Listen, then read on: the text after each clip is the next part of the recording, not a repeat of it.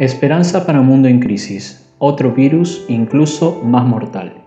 Aunque fueron creados perfectos, a imagen y semejanza de Dios, desgraciadamente Adán y Eva escucharon la voz de la serpiente en el jardín del Edén y cedieron a sus tentaciones. A partir de entonces fueron infectados por el virus del pecado, que se alojó en la naturaleza humana.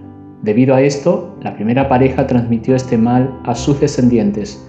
Por eso, el salmista declara milenios después de la caída en el Edén, pues soy pecador de nacimiento. Así es, desde el momento en que me concibió mi madre. Salmos 51.5. El diagnóstico no tiene remedio. Nada hay tan engañoso como el corazón, no tiene remedio. Todos recibimos esta terrible herencia que infecta el núcleo de nuestra vida y distorsiona todo lo que somos y hacemos. Isaías agrega, todos nosotros nos hemos extraviado como ovejas, hemos dejado los caminos de Dios para seguir los nuestros. El apóstol Pablo se lamentó, soy un pobre desgraciado, ¿quién me libertará de esta vida dominada por el pecado y la muerte? Tenemos una enfermedad mortal y sumamente contagiosa que se transmite de padres a hijos.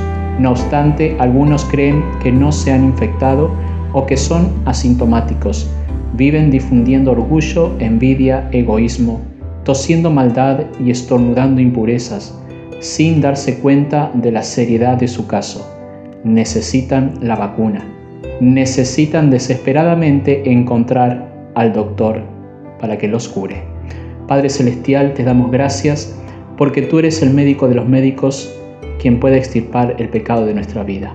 Por eso, Señor, abrimos nuestros corazones para que tú lo hagas en este momento en el nombre de Jesús. Amén.